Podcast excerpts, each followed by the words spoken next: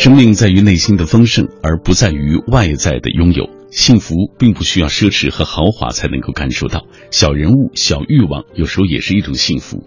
用心与生命的慷慨和繁华相爱，即使岁月以刻薄与荒芜相欺。各位，我是小马。我的小幸福就是每天和你共同读一本书，认识一个新朋友，说几段人生悲欢，酣畅淋漓或者平静舒缓，只要能够有所获得，我想就不虚此行。品味书香，今天晚上我带来的这本书叫做《秘境：中国玉器市场见闻录》啊，这是一本报告文学，这是中国工艺美术学会玉文化专业委员会鲁迅文学院原常务副院长白描的最新作品。书中涉及到玉与中国传统文化，还有与中国人民的民族精神的关系，尤其是在市场经济的大背景之下，当代玉器收藏的种种奇闻趣事，深入浅出的给大家。进行了关于玉器收藏的一些基本知识的普及，呃，同时这本书还非常具有可读性啊。今晚在节目进行的过程当中，在我和白淼老师来聊这本书的过程当中，当然也欢迎各位来跟我们互动。今晚我们的互动话题就是大家有没有买玉或者是买翡翠的这个经历啊？对于如今的出现的古董热、鉴宝热，你又是怎么看的？呃，可能。不关心这些的这个问题的确有点难，没关系啊，咱们听，呃，白淼老师在讲述的过程当中，咱们解决这样的问题。微信参与的方式是微信公众平台上搜索“小马读书”这几个字的拼音；微博参与的方式，新浪微博中搜索“品味书香”或者“小马 DJ”，你就可以在我的直播帖之下给我留言。错过收听某一期节目没关系，可以下载中国广播 app，在这个 app 上找到我们品味书香的往期回放。各位。马上进入我们今晚的读书旅程。我爱白纸千字的城堡，它装得下整个宇宙的情愁悲苦。仗剑奔走的少年，沉默如水的思想者，不着边际的幻想，永远热泪盈眶的感动。繁华落尽之后，倦意袭来之前，FM 一零六点六品味书香，给你夜色里最美的诗句，永远触手可及的远方。夜色里最美的诗句和永远触手可及的远方。今天我带来的这本书《秘境：中国玉器市场见闻录》，来自于报告文学作家白描。这本书写的生动有趣，既有辨别玉器真假的秘诀窍门，翡翠分类的专家透底，又有对当前玉器市场的独特见解。啊，而且它运用的是小说的笔法，融史料、记叙还有这个沉思于一体。白淼老师所解读的中国玉器市场是秘境还是迷境？打开这本书，你就能够发现，还有其中涉及到和田玉现在弥足珍贵，野蛮开采，玉石资源会不会穷尽？中国人自古尚玉，他在传统文化当中又究竟扮演了怎样的一些角色？今天在节目进行的过程当中，我们都能够听到白淼老师的回答。其实，说实话，给《秘境》这本书做一个定义挺困难的，但是更为困难的就是解读作者白淼老师。如果你只给他一个头衔定位，他究竟是作家还是玉石专家呢？但是我在跟白淼老师对话的过程当中，我就发现。他的回答让我豁然开朗。他说：“中华文化里的核心价值观、审美观孕育和诞生在中华玉文化这个母体当中。中国人做人的准则也是脱胎于对玉的认识。中国文学与玉的神韵内涵上也是贯通的。”这样，我们接下来先通过一个短片了解一下这本书。《秘境：中国玉器市场见闻录》。是中国工艺美术学会玉文化专业委员会鲁迅文学院原常务副院长、玉雕艺术评论家白描的最新作品。从书名上看，这是一部有关中国玉器市场的考察见闻录。实际上，书名涵盖不了它的全部内容。书中涉及到了玉与中国传统文化与中国人的民族精神的关系。涉及到了中国玉器收藏的历史源流，尤其是在市场经济的大背景下，当代玉器收藏的种种奇闻趣事，深入浅出的给读者进行了关于玉器收藏的一些基本知识。作者白描是一线收藏鉴宝的高手，又有比较深厚的文史学养的支撑，浸染年深。他又是一位著名的作家，是写作纪实类作品的高手，这就使得这部书稿成为一部融知识性、实用性、趣味性、可读性于一体的优秀纪实文学作品。可能很多人都会和我一样，有一个共同的问题，就是白淼老师是怎么开始喜欢上所谓玉器的？我们来听一听他怎么说。从小的时候，我们家乡那个地方常常在田野里面给挖出来一些小的玉件那个时候，我们农村里的孩子们觉得这些不值钱，那收破烂的要那破铜烂铁，也不会收这些东西。所以我有时从小伙伴、我们同村的小孩子手里。可能我拿废铜烂铁换他们的小玉件，他们把这废铜烂铁卖了换糖吃去了。嗯，那么我把这个小玉件我可能会存下来，啊，觉得很有意思。后来是八十年代末，也比较系统的开始研究中华玉了，同时也帮助朋友做玉雕方面的一些做这些项目，这样子比较深度的接触这么一个行业。那写作这本书呢？这本书其实前前后后也有十年的功夫了。啊，这本书前前后后整整十年。有些作难度比较大，因为它仅仅是一个纪实文学啊，或者写市场啊，写现在一些行里面的疑问趣事啊，嗯，那它可能很省力，但是它有好多考据性的东西，有很多文献需要看。过去做学问的时候，还是做卡片，这个网上可供帮助的什么些资料很多，但是我这个人有一个毛病，网上东西啊，我们看看而已，但是你要真正的要引用它。我是有点不不放心的感觉，为什么？因为他那个起码很粗疏吧，不像纸质印刷这种传媒啊，它有一种严肃性。它那什么人都可以往上贴东西，嗯，呃，你搜索出来可能是一大堆的不知所以然的，就似乎你找到某一条线索了，但是你实际和过去的出处一对比啊，你发现就不对。嗯，你比如说《徐霞客游记》。你网上有很多关于他的引文，嗯，但是你实际上和他一查去，在有些细微的地方，甚至是有些关键的地方，它是有有致命错误的。哦。啊，所以我必须还得嗯重视文献的搜集。和这种消化，这个费很大功夫，做了很多前期工作。是我们说，好像这部书是历经了十年，其实它也是白老师几十年研究愈、喜欢愈、深入的这种研究的一个结果。在此基础上啊，在十年之内才完成了这样一本书，叫《秘境》。那这本书是分为《白玉记》和《翡翠传》上下两部，这个上下两部好像中间还相差了很长时间，中间的相差五年。嗯。《白玉记》写作，我记得零七年好像。零七年就已经在十月杂志发表了，嗯，并且得到了读者的肯定。出版界要要求尽快的推出这个书来，因为是在刊物发表了。我当时没有让出单行本，因为我同时已经开始翡翠传的已经写作了，嗯，就下部翡翠的部分。但写翡翠的时候遇到一个难处，翡翠作家 A 货、B 货、C 货。我在这个行业里面也经营啊，这么一个几十年，三你拿东西来能可以看，我可以说 A 货、B 货、C 货，不用什么任何仪器，我们大都能看得出来，行家也都会看得出来。但是究竟东西从哪出的，是怎么出的，用什么办法来出的？比如说 C 货和 B 货，各种说法都有，我一定要找到它源头啊，我一定要找到作家的第一线。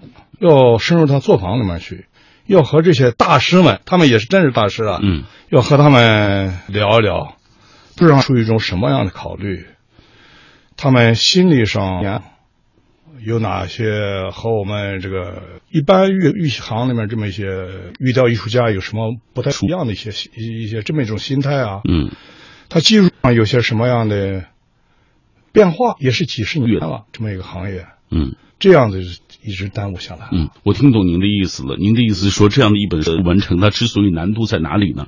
一方面，您是要具备相关的专业的这些玉文化的一些知识，比如说要大量的古籍文献，追溯玉文化的起源，包括它的演变。另一方面，南下北上的这样打开一些这样的玉石矿山呀，包括深入一些玉器的作坊，呃，包括是我看其中亲历到一些造假工厂去看一看，哎，是这样。也就是说，这个过程其实是更费劲的，更费劲，其实也更有意思。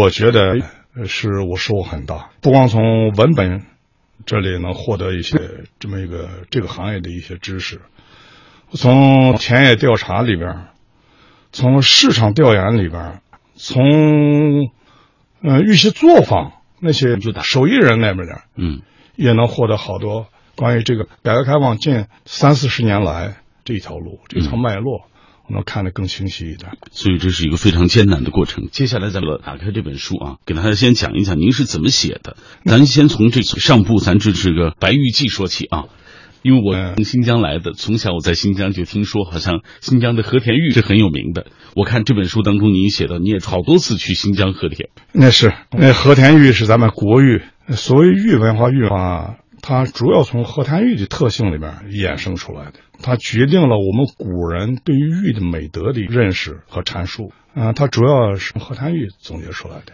当然，我们国玉啊，它有除了和田玉之外，我们还有独山玉，还有秀玉，还有绿松石啊，是中国四大名玉。但是无论如何，它和田玉是排在第一位的。所以这本书有心的读者也许会发现，我上部叫《白玉记》，嗯，下部叫《翡翠传》。有些读者他可能会联想到《史记》里边对于记和传的一种区别，对，就他是给帝王做记，才能 才叫记。我们认识中华玉文化，必须认识和田玉，认识了和田玉，懂得了和田玉。你比如孔子的玉以后，那么十一德，嗯，它主要从和田玉特性总结出来的。打开这本书，我一开始看的时候，我看这个名字，我知道。它应该是一个报告文学性质的作品，但打开这本书，我觉得它前面的那两章，我一看像小说的感觉。好多读了读者有这种感觉，这种报告文学文本啊，嗯，常常为好多读者所诟病。有些读者说啊，有些报告文学作品只有报告文，其实在我的报告文学里面。我把我们比重看得很大很大，这个品性啊，我是看得很重的。你没有文学了，我看新闻、看报道行了。那为什么它是一个特有的文学这么一个一个品种？它一定要强调文学，又又是感染力，读者你有阅读起来有一种阅读文本那种美感。作家起码你写作的时候要有这种意识，有这种追求。中国的报告文学发展到现在啊，这么多年，好像很多人还是觉得报告的性质更多。好多人是这种写法，嗯，这种写法，特别一些重大事件啊、突发性的东西啊，常常用它的这么一个对于事实的深度报道，那个取代了这么一个新闻报道的那么一些不足，嗯，满足了读者的我深度追踪的。这么一种阅读需求，其实这不是报告文学作品的全部，它一定要有文学，一定在文本方面要有新的创新贡献。我们要哥德巴赫猜想，徐迟先生的这么他那文章文笔多美啊！你不能说光把那么一个奇人怪人，一个科学家给大家把它写出来，呃，那就行了。实际上他是着力塑造了一个。我们文学作品里面没有出现过的有艺术典型，他用典型化的手手法在写这个人物。那具体到这本书呢？您怎么写？这本书它是我尽可能在叙述语言上下的功夫比较大一点，这文学语言上要锤炼的很精到，这是我努力的一个方向。第二个，在布局谋篇上，在艺术构思上，不太愿意把它直戳戳的。把那事实沉淀出来，我想用一种文学的方式，文学的讲述方式，嗯，把它表现出来，让它有悬念、有回味的地方，嗯，同时也有令读者想象的适当的空间，不要填的太满。我们有时把生动的生活，让我们作家叙述于反倒干瘪瘪的，反倒没生命了。嗯，白鸟，作家、教授。中国作家协会鲁迅文学院原常务副院长，现任中国报告文学学会副会长，兼任对外经济贸易大学、中国传媒大学、延安大学等高校客座教授，中国作家书画院执行院长，中国玉文化研究会副会长兼玉雕专业委员会会长，著有长篇小说、长篇纪实文学《苍凉青春》《荒原情恋》《陕北知识青年情爱录》《人寿》中短篇小说集《恩怨》。散文集《被上帝咬过的苹果》《人、狗、石头》以及论著《论路遥的小说创作》《作家素质论》等，在文学创作、文学评论和文学教育之外，长期致力于中国玉文化研究，著有《翡翠中华》《玉眼天华》《中国当代玉雕艺术隐忧》《中国传统工艺美术的文化自觉与文化整合》等。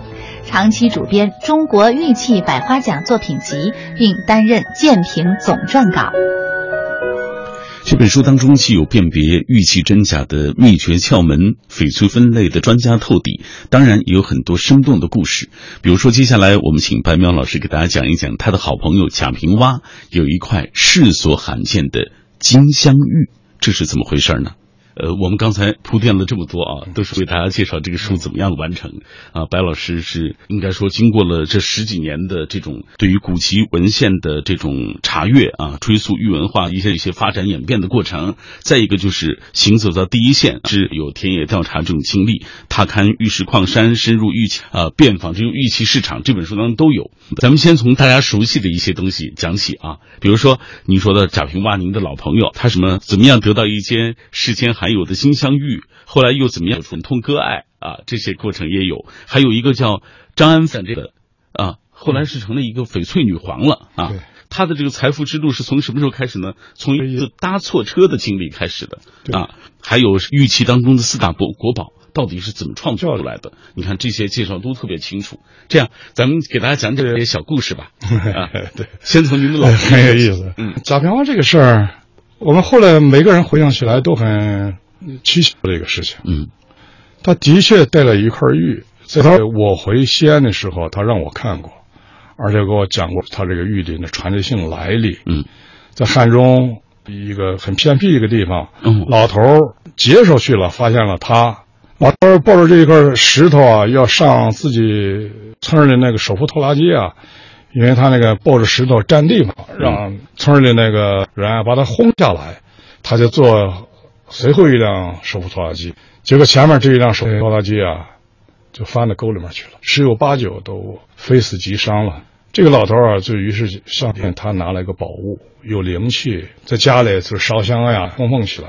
后来这是一九七六年的事情，汉中地委一位领导知道了。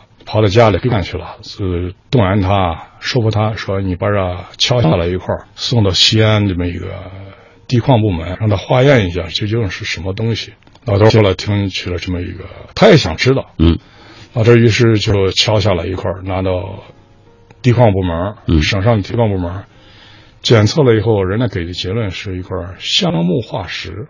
嗯，我知道你是陕西人，嗯啊，你们家在汉中那一块这一块东西就出了你家乡那一带哦啊，金镶玉叫 金镶玉。它地质年代形成的时候，好多过去这古生代有好多香木，它香木它经过地质这变化以后或者一些突变以后啊，它埋在地下了，有甚至有时在熔岩熔岩当中了，它就变成一种化石的东西。有些有些变成煤炭，有可能有些就变成石头了。是缅甸的。它叫树化玉，它和会是一回事儿，但是它玉化的更好一点。嗯，他不愿意把它称为木头，把它叫做树化玉，都是这个。这是地壳运在剧烈运动当中一种非常偶然的一个产物。这个后来贾平凹到那儿采风去，他听说这个故事以后，他硬给老人家要了一块儿。这个老人家呢，当时啊，我们党的领导人是华国锋主席。这个老人家把锯下来一块儿，用钢锯锯下来一块儿，哎，寄给华主席了。嗯，然后有一块给这个汉中党委这么一个领导同志了。嗯，有一块这其他他自己保留了。贾平凹再来到他家里访问他，贾平凹是个名作家嘛。嗯，那么给他要给他看过了，他也是给了贾平凹一块所以贾平凹他当时就非常得意，嗯，觉得这世界上只有四个人有这个东西。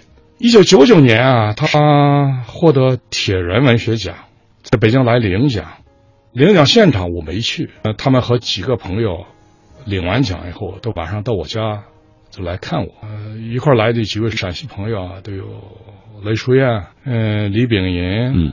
雷达哦，都是贾平凹，对对，这么都是大名鼎鼎的，嗯。他们来主要要看我的收藏，看我家的一些玉器啊。看完以后，我突然想到贾平凹脖子上有这么一块玉器，嗯、我就把这个玉器背景啊给大家介绍了一下，大家很感兴趣，要看贾平凹这个金镶玉。贾平凹很不愿意从脖子上拿下来，就碍于讲的都是他老大哥啊，啊 雷达呀、雷淑燕啊，就是硬着到手拿从脖子上拿下来以后，大家相互看下去。看完以后，最后一个是我老婆还给贾平凹的，也不知道怎么回事。我老婆说明明看放在贾平凹手里了，当时说我明明看，我把它接手了，嗯，但是那玉玺呢，邦当一下从手里掉下，掉到茶几上，从茶茶茶几上再一弹，掉到瓷砖对面上碎了。当时大家弄得非常尴尬，看贾方脸色都苍白的，往那沙发上一靠，一言不发。我说赶紧捡起来吧，我拿金子给你镶起来，因为我是这个行当的古旧玉器也认识一些人，他会拿金子、金银的东西把它能够镶。贾方说不用镶了，他说我有难。说了这句话，大家更不自在了。他说我有难，这这这玉碎了，给他带来灾难啊！嗯，大家都面面相觑的。贾平凹第二句话说我的难解了。这句话把大家说的莫名其妙，什么难啊？嗯，那怎么遇解了？贾平凹说了，说我这一趟我都不愿意来北京，哎，只有文联啊，一定要叫我来。我获奖第一名，他不来，去他礼节上做的是有点不到吧？他说我来之前我右眼在家里已经跳了一个多礼拜，我知道我有事儿，来这一趟我心里就慌了。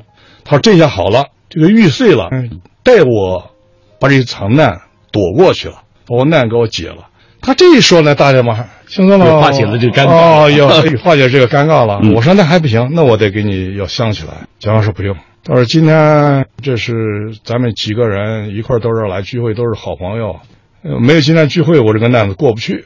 玉碎了，这大家把这一起分了吧。他说数一数，在座几个人，大家一数，雷书燕、雷达、李炳银、贾平凹，我，我老婆，嗯，六个人。贾平凹这个时候有点神秘兮兮的过了，这六玉碎了六块，一人一块。怎你怎么知道玉碎了六块？结果有一块、两块在这个人手里，有那么一块在那个人手里攥着。但是说放下了吗？数数就那几块，放到茶几上一看，就是不认识六块。后来我老婆说不用找了，咱把六块拼起来看能不能复原啊？嗯，结果那六块一拼啊，正好复原了。边边角角那小渣子那都不算数了，嗯是六大块。而且非常奇妙的是，这六块啊。大小很难分辨，几乎是均匀的六块，一人一块嘛。但谁也不说话，都愣在那儿了。最后一人拿了一块，这样子就是说事情过去吧。他说这事儿了，嗯，咱们写字吧。大家就想叫平娃给大家都好朋友都写点字。前面这憋了半天，拿我一张四十整宣我家的花案，写了“分香”两个字。雷书院一看，写今天晚上这么遇到这件事儿了，说这里是整张的纸，写“分香”两个字太我还空旷了，嗯，干脆写“分香散玉”吧。分香散玉，把香分给各位朋友了，把玉散发给各位了，嗯，在座的人了，多好的一段佳话啊！嗯啊，贾平凹于是就写了“分香散玉”四个字。写完以后，他意犹未尽，做了一个跋：吾佩戴金镶玉一块，到白苗家吃酒，重呼关玉，交手时不慎坠地，碎为数块，冻结大惊，平娃微微闭目，六块无疑，众皆不信。捡起果然，此乃玉具有灵性也。在场六人皆为士君子，理应什么分享善之也。嗯啊，是吧？平娃一九九九年 对联写的，当然写晚上嗯，这雷书院这个他根本不相信奇奇怪怪这些事情，但是这天晚上他遇到这场事以后，也感到更奇怪了。一两天之内就写出了一篇《分享三玉记》，把这一天这个事儿前前后后写了一篇《天津今晚报》。把它手废了，嗯，作家《文摘报》也也转载了，于是这个故事就传起来了。既是几个文剧团大咖的之间的这个趣事，也是有关玉的一件奇事啊。对，他有没有自己倒水喝？会不会饿？他说，他看了月亮、夜空，还看了早晨的日出。FM 一零六点六，中央人民广播电台文艺之声，生活里的文艺，文艺里的生活。文艺之声，FM 一零六点六，交通路况。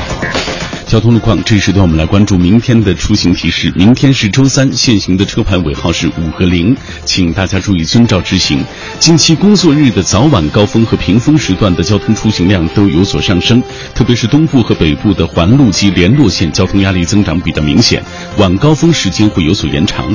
东北三环、东北四环内环方向，朝阳路管庄、朝阳北路草房路段的晚高峰时段会持续到二十点以后。六天气预报。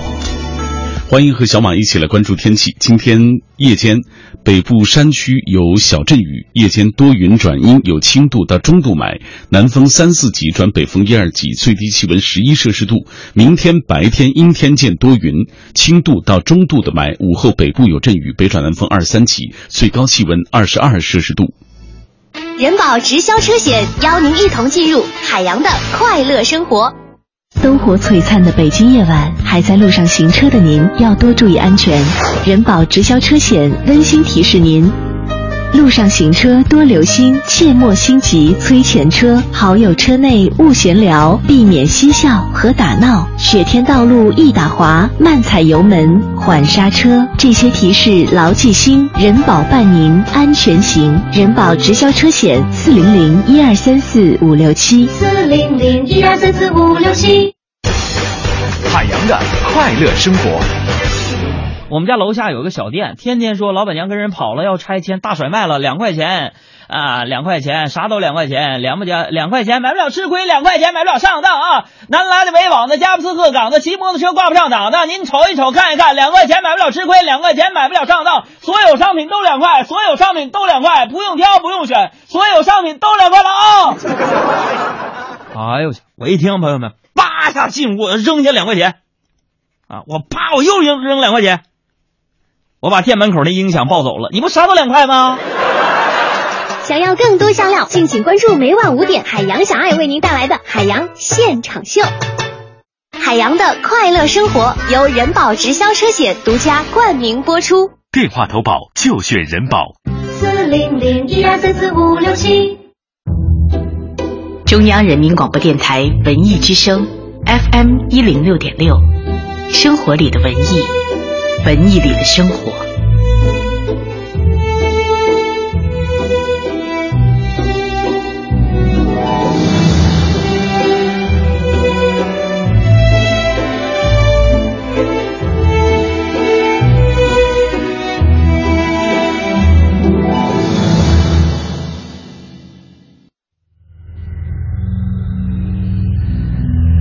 用声音的温度融化黑夜的迷茫，用阅读的力量坚定你对生活的信仰。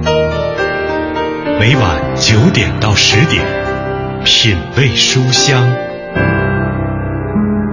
讲述书卷之中那从手边流淌的岁月，讲述书卷背后那熠熠生辉的时光。有时候不得不感叹时间的神奇，你永远不知道它会如何改变你。换句话说，可能以前难吃的蔬菜、苦涩的啤酒、无聊的书籍，甚至你讨厌的人，后来有一天，你可能又会通通的喜欢上他们。我是小马，不知道我的声音对于各位来说是什么样的一种情况啊？是曾经无感。现在觉得 OK 还是什么啊？但愿不是一直不喜欢。呃，今天晚上的品味书香，我带来的是《秘境中国玉器市场见闻录》啊，这是著名作家，也是中国工艺美术学会玉文化专业委员会的会长白苗老师的最新的作品啊。这本书当中讲述到了玉和中国传统文化与中国人的民族精神的关系，尤其是在市场经济的大的背景下，当代玉器收藏的种种故事，深入浅出的给。给大家进行了关于玉器收藏的一些普及的知识，同时这本书其实虽然是报告文学，但是它是融史料啊，包括记叙、包括沉思于一体的一部作品，所以它更像是一个呃有着小说底色的这样一个报告文学作品。今天在节目进行的过程当中，也欢迎各位通过微信、微博来跟我们分享我们的话题。呃，我我们聊到的就是有关于大家买玉或者是买翡翠的经历。对于如今的这个所谓出现的古董热、鉴宝热，各位又是怎么看的？来看微信平台秋水伊人的分享，他说从云南买过一个玉镯子，几年前碰到这个电脑桌上呀碎成两截了，用胶条粘上。呃，一直想请专家给鉴定一下，到底是真是假。他说：“人说人养玉，玉养人，一直想买一个玉产品，将来能作为传家宝一样的传给孩子。苦于不懂玉，一直都不敢买。哎，这是很多人都会遇到的问题。但是专家对于这样的问题啊，一般来说都很谨慎。比如说有朋友提到在哪儿能买到真的啊，这个啊，专家都很谨慎回答这样的问题。塞北金红。”他说：“话说，如今古董热、鉴宝热，越来越多的人将其作为投资方向，啊，淘得美玉珍玩、翡翠制品，把玩怡情有面子，奇货可居，坐等升值。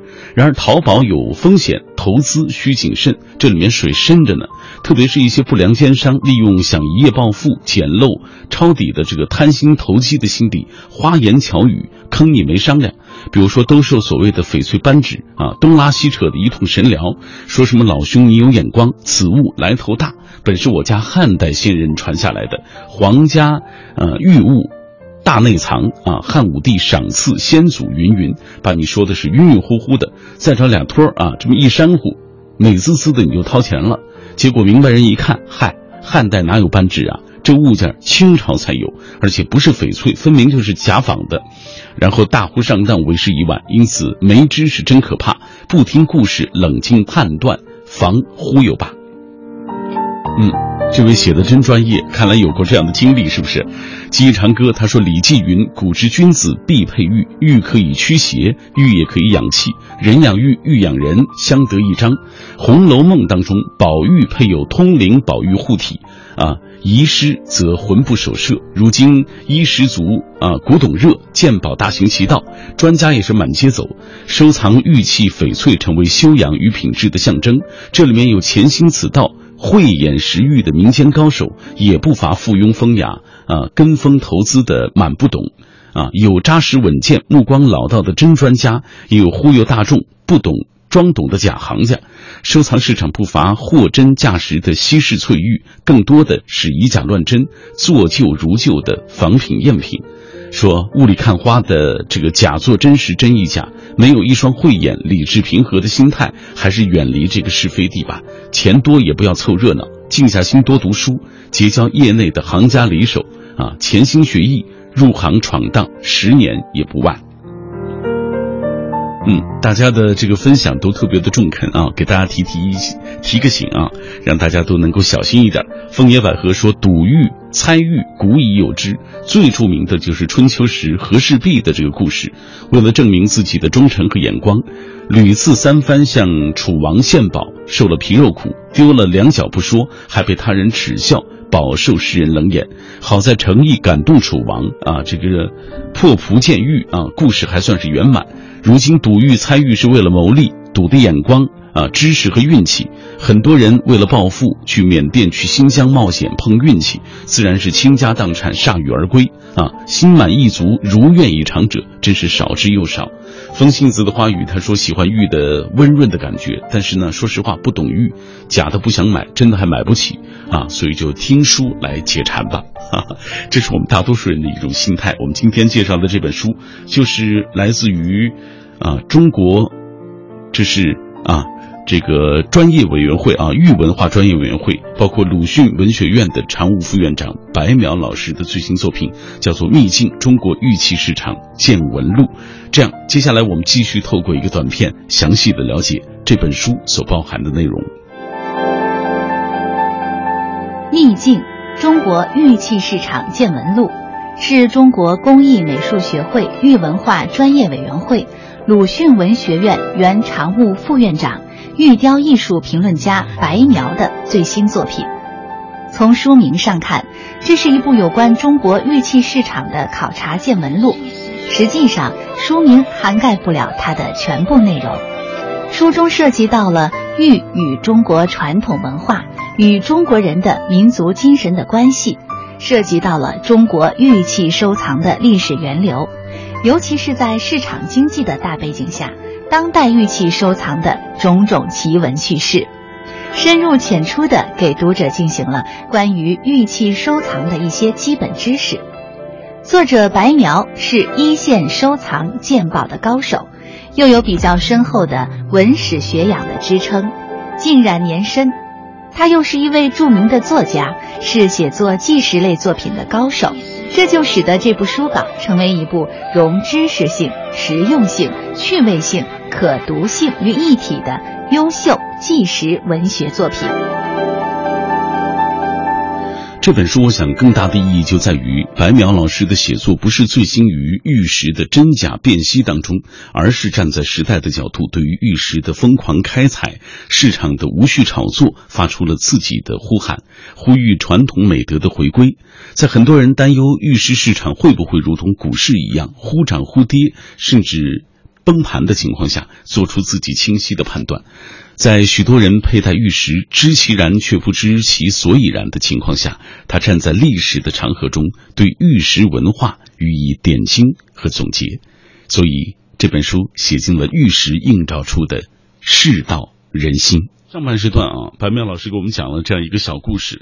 呃，大白妙老师好像在我们中国人的心底啊，大家对玉看的比较重。比如像您这本书的封面上写的，说“夫昔者，君子比舌于玉焉，温润而泽，人也；缜密以知也。”诗云：“言念君子。”恩其如玉，故君子贵之也。玉的这种温润，喻为君子。结合您刚才说那个事情，大家好像本能的就给玉，包括翡翠，增加了一些神秘的色彩。是这样，所以这个玉器啊，它的神秘色彩是古人早就认识到。所以玉它得被我们的原始先民，它是通灵之物，礼敬天地万物、自然，沟通走动神灵等等，用用这个的。所以这个时代啊，它就是一个神秘化的一个时代。西周建立以后，我们这么一个西周王室规定了好多用途的怎么一个用法，所以它进进入这个身份的一个象征了，进入这个礼制化、等级化这么一个时代了。您刚才念的话，这是孔子的原话。孔子啊，就赋予他人格化、道德化的含义。他觉得对要玉哦，君子比得于玉。儒学的好多核心理念。实际上是借鉴了我们古人对玉的本质的一些定义，比如说温温润、廉而不轨，它看起来很锋利，但是它不伤人。嗯，手头大，锤子入坠，礼也啊，等等等这么一些。瑕不掩瑜，玉不掩瑕。嗯，啊，好的掩掩不掩饰不住了，它的它的有毛病，毛病毛病也更不能掩盖它这么非常优美的一面。所以，它玉有这么好美好的德行。所以，我们古人一直把它当做一种支撑，当做一种做人的一种理想。这也是玉之所以千百年来说在人们心里有这么高的这种价值和地位的一个主对对，它仅仅是一个物件了，针管一黄金，嗯，黄金它都没这种属性，它很珍贵，对吧？它一克多钱？它是可以衡出来的，对对对，都能衡。但是玉你很难。所谓黄金有价，玉无价，它赋予的文化的内涵更多一些。这本书的这个我还看到您深入到造假工厂去了。对啊，因为这是一个重头戏，无论是写白玉、写翡翠，这都是我第一手发掘的资料。嗯，遇到危险了没有？那不会。那么我也比较谨慎了，包括写一个书的时候，我也很谨慎。我也有我的承诺，要么别人不会给我讲那么多。比如说安徽的蚌埠。造假的大师，他们一个个手艺都非常好，非常好的。为什么你说他要做这个事情呢？有些可能这个为了大的价格，有些人我就追追求着古味儿。在我的作坊里，我说我是仿古，你从我这拿出去，你要说什么，那我就不知道。有些不良的商贩，嗯，他拿出去了，明明是刚刚造出来的，但是因为这非常好，他就说出头的，这是传世的呀，这是什么？这个能辨认出来吗？能，首先工具不完全一样。古人他用沙子，现在用金刚钻石粉工具，出来的那个痕迹也不一样。另外，你比如说现在破解这个那个开面，这个古人是用拉弓子破解这个玉的。我先我就是炸坨，嗯，我一下把它炸下来。所以像您这样的行家肯定是能看得出来。专家有时也会走眼，你要看细了，那不会走眼。有些东西。他放的那真是很到位，很到位。你比如说，过去做一个小鸟的眼睛，很小很小一个眼睛，嗯比如刻个小鸟。现在这个眼睛很好做了，它工具就有一个这个行当叫驼子，嗯，它有一个圆转形的，他往那儿一一摁，就是一个一个眼睛了，嗯对吧？过去他是那个头子是那个是铁片儿，铁片这个铁片还是你自己打出来的。比如他那拐弯那都是就一刀续刀，多少刀弯出来这么一个眼睛。两千零一年、零二年、零三年、零四年那个时候，玉器市场很很活跃，但是价格相对来说比较低。我劝好多老板，我说你们投资玉器吧。比如我一个很好的朋友，当时有一个几百万块万万块钱的这么一个一块大料，我叫他收藏起来。他花两千多万投资一部电视连续剧，那么这个电视连续剧到现在也没有播出，嗯就有一堆磁带在那摆着，他现在后悔莫及啊。说你看我我买个玉器，哪怕是个石头再不值钱，那还是个石玉器啊石头在那摆着。我看说这一堆塑料，我现在摆着有什么用啊？两千多万，嗯不见了。这当然是从投资眼光，他最主要最主要是关键你不喜欢这个东西，你有一种爱好，当做一种中国玉文化的一一个载体，那么这就有意思了。嗯哼，好，上半身。秘境分为《白玉记》和《翡翠传》上下两部。上部曾在2007年10月第三期首发，当期杂志一抢而空，开创了期刊加印的记录，并获得同年十月文学奖。八年后，《翡翠传》创作完成。人民文学杂志2015年第六期刊发后，又毫无悬念地获得同年人民文学奖。为了写作《秘境》，十年里，白描一方面潜心查阅大量古籍文献，追溯玉文化的起源及发展演变；一方面南下北上，踏勘玉石矿山，深入玉器作坊，遍访玉器市场，亲历造假工厂，掌握了大量玉器市场中不为人知的第一手宝贵资料。作为纪实文学作品，《秘境》一书开创了文化非虚构的先河。如何表达博大精深的中国玉文化的精义？如何透视这个收藏热年代里人们的行止与心理？如何走出误区，进而拥有积极的人生情趣等等？作品以厚重的人文担当，包含着惊险与惊喜的成败故事，大气严谨又不乏飘逸的笔致，娓娓道来。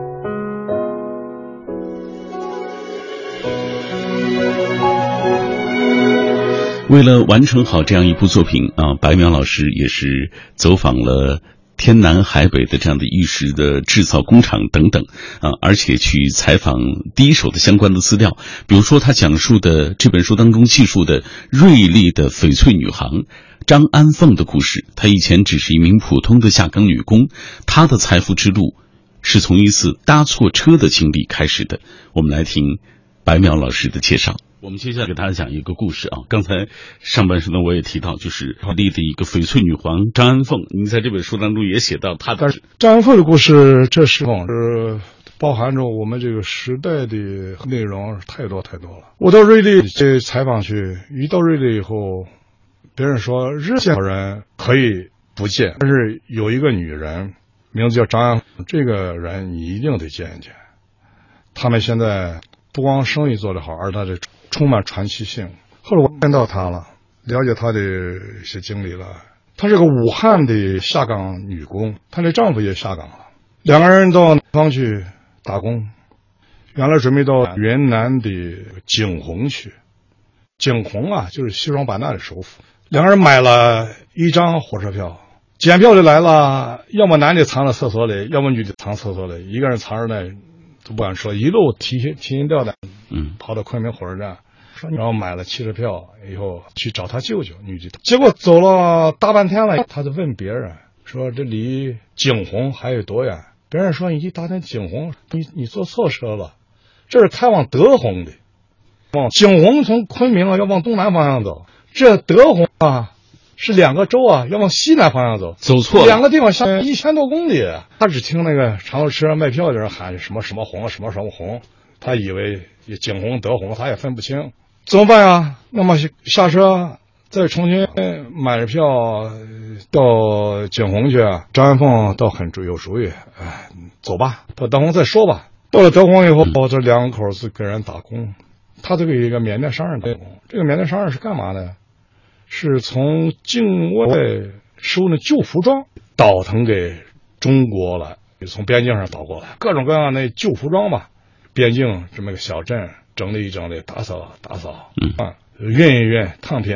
他就给人就是整天就整理那些破旧衣服，和缅甸人接触多了，也会点缅语了。那个时候就有一些中国玉石商贩到那儿去进翡翠园挣了，嗯，但是苦于啊不懂缅，呃，交流起来有点困难。他懂了一点，他从中间呢就给开始做翻译了。这一笔生意谈成了，从两头分别再收一点钱，这样子他当翻译又赚了一点钱，觉得开始对这翡翠胶一点不懂，嗯。他说：“人那个石头，而且人看着这么重的，有些他根本看不出来好坏。怎么这个为什么卖的这么一点点钱？那一块就卖那么高的价钱呢？他好好在什么地方？有什么神奇的魅力啊？”嗯，他是个有心人，开心跟着这些老板们学习，耳濡目染，懂得一些知识。开始觉得这和他们汉江边上那个鹅卵石没有任何两样的东西。后来觉得这里边学问很大，而且很有意思。一块石头跌涨了。可能都翻了若干倍，一下子平地暴富。但是你赌输了呢，它就解落了。所以开完以后，这个行业化叫结涨解落，就是把那原石开开了。解落了呢，也可能你昨天还是富富翁呢，今天就骑他凳上了。反正他那个时候很穷啊，我输也能输到哪儿去？值得冒一把险。他也开始涉足于翡翠原石了。先是在地摊上摆小摊，后来也开始去买原石。运气很好，分别就结账啊几个。慢慢的就积累积累，然后就收购起自己店。现在的他的店在瑞丽是最大的一个一个店，养了一好多很有想法的艺术家，玉雕艺术家了。我当中国玉器百花奖评委的时候，他送了一件作品。二零一三年我们的特等奖还给了他们公司的唯一一件我们国家级评奖的特等奖，唯一一件品张安凤，嗯，那个中华绝。翡翠做一个仿青龙戏呢，绝料好工好，所以这个人是一个充满传奇的。在这本书当中，白苗老师还经历了很多很多有关于包括呃玉、包括翡翠方向的一些译文趣事也好，还有一些呃一些专业的知识也好，包括呃当代玉器的四大国宝怎么创作出来。关于它的用料的源头，呃，还有多少那个跌宕起伏的一些遭际的奖励等等，这样的一些故事，在这本书当中都有。所以说，这样一本书，如果您对这个玉、对翡翠感兴趣，一定要读一读。既有专业知识啊，又有深入浅出的它。轻易一些造假的工厂，甚至玉器的作坊啊，去实地踏勘了解到的一些真实的情况，对于大家来说，感兴趣的朋友一定要来读一读白苗老师的《秘境：中国玉器市场见闻录》。我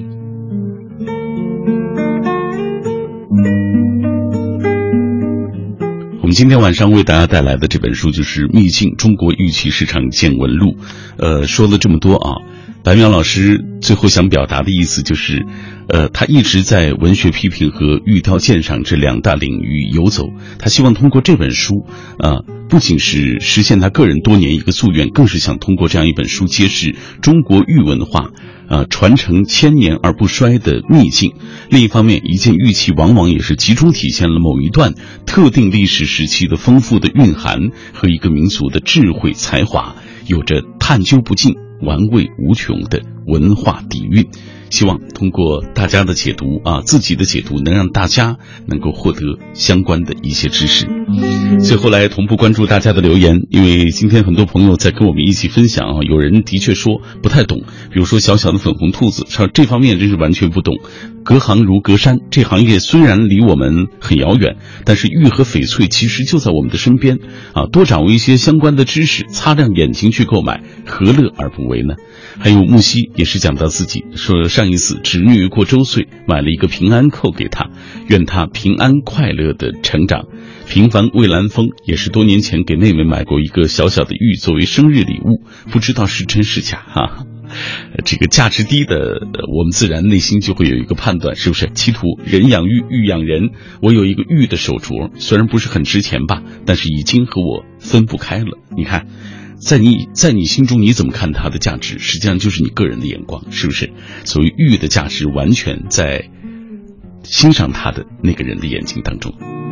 OK，以上就是今晚品味书香的全部内容，谢谢各位跟我一起在书香当中游走，明晚我们再会。